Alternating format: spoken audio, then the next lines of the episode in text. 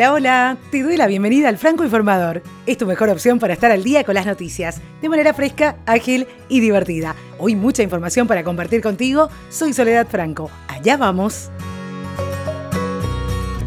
El gobierno paraguayo decidió hacer público un video donde se observa una ejecución cometida por el autodenominado Ejército del Pueblo Paraguayo. Señalan que reclutan niños y dan las órdenes para realizar este tipo de crímenes. El ministro del Interior, Juan Ernesto Villamayor, y el general Héctor Grau de la Fuerza de Tareas Conjuntas hicieron público el video en conferencia de prensa, luego de tener el acuerdo del propio presidente de la República, Mario Abdo Benítez. Si bien las imágenes no son demasiado claras, explicaron que se trata de la ejecución del colono brasileño Valdir de Campo, ocurrido apenas una semana atrás. Villamayor apuntó que hacer público el video no significa seguirles el juego y lo que se busca es sensibilizar a la ciudadanía y que comprenda cuál es la naturaleza del EPP y cómo actúa el enemigo.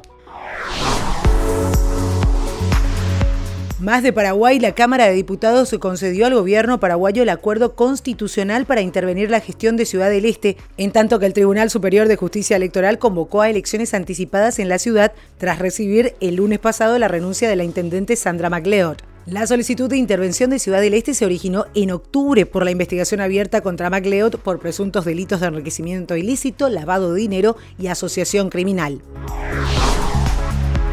Y nos vamos a Estados Unidos. El presidente Donald Trump propuso crear una red de televisión administrada por el gobierno que se transmitiría a nivel mundial para mostrar al mundo lo grande que es Estados Unidos. Trump lanzó la red estatal como alternativa a la CNN. Tuiteó, en todo el mundo CNN tiene una voz poderosa que retrata a Estados Unidos de una manera injusta y falsa. Además, el presidente de los Estados Unidos continuó criticando a la prensa, quejándose de la cobertura de noticias de la investigación del abogado especial Robert Mueller sobre los posibles vínculos entre el gobierno ruso y la campaña electoral de 2016 de Trump. Hay que recordar que ya hay varias emisoras de radio y televisión administradas por el gobierno de los Estados Unidos, supervisadas por la agencia de medios globales de ese país, como Voice of America, Radio Free Europe, Office of Cuba Broadcasting, Radio Free Asia y Middle East Broadcasting Networks pero parece que Trump quiere una red que se centre más estrechamente en promocionar la grandeza de los Estados Unidos.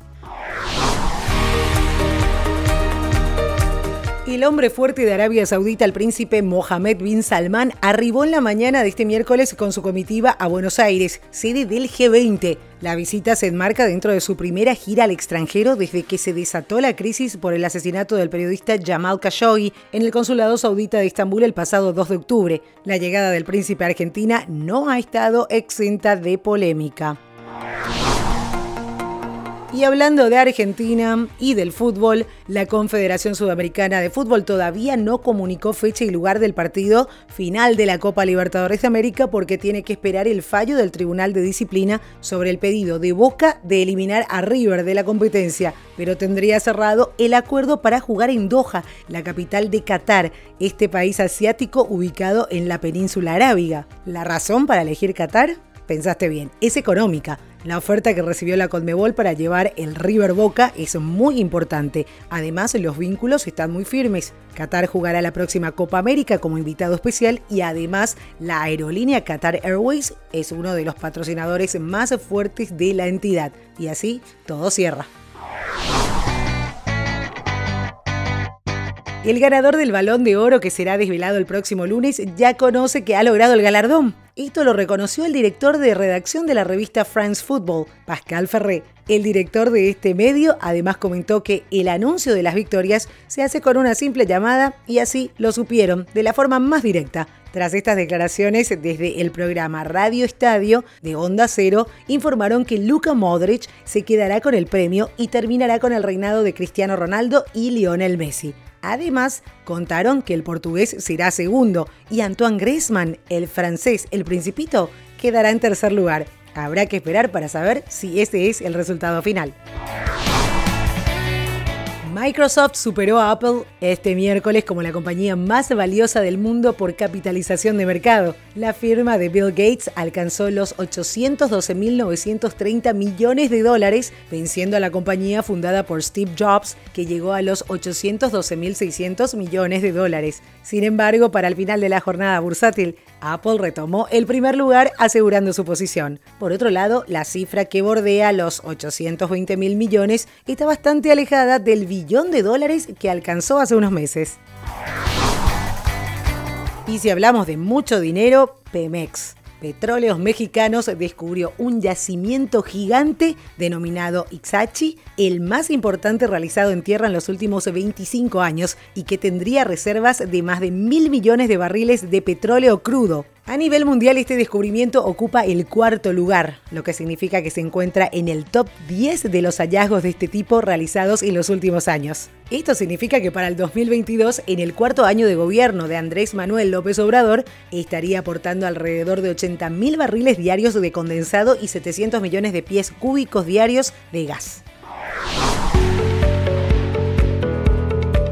Una parte de la escalera en espiral original instalada en 1889 en la emblemática Torre Eiffel, la cual conectó al segundo y tercer piso por casi un siglo, fue subastada en París como parte de un catálogo de artículos de la época seleccionados por la casa Art Curial. Con una altura aproximada de 4.3 metros y unos 25 escalones, la estructura de hierro forjado pintada en una laca de tono gris podría haber alcanzado entre 45 mil y 70 mil dólares, aunque el monto todavía no se ha confirmado.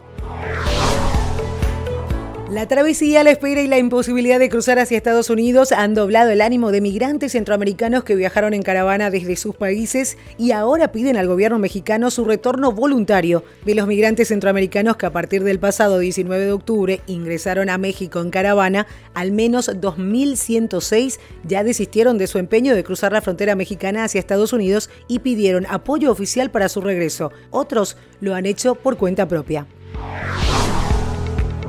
El presidente de Chile, Sebastián Piñera, promulgó la ley de identidad de género que permite a personas el cambio de sexo en su documentación a partir de los 14 años en Chile, una medida largamente esperada por los movimientos LGBT. La norma permite a una persona trans mayor de 18 años realizar el cambio de nombre y sexo en una oficina de registro civil. En el caso de los jóvenes de entre 14 y 18 años, deberán tener el permiso de sus padres o tutores y acudir a un juez de familia quien definirá si la petición procede o no.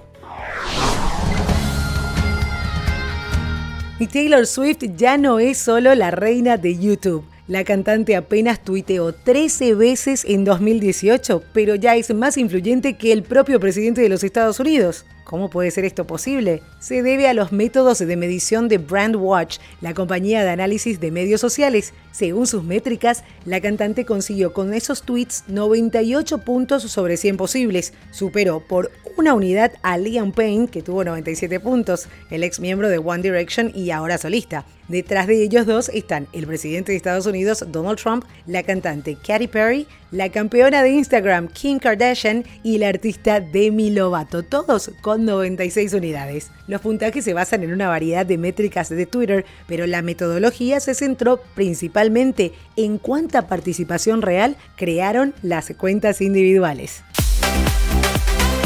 Y esto es todo por hoy. Ya estás al día con la información. Recordá que podés seguir el Franco Informador en las redes sociales, arroba Franco Informa en Twitter, Franco Informador en Facebook e Instagram. Y recomendanos, que es la mejor manera de seguir creciendo. Hasta cada momento.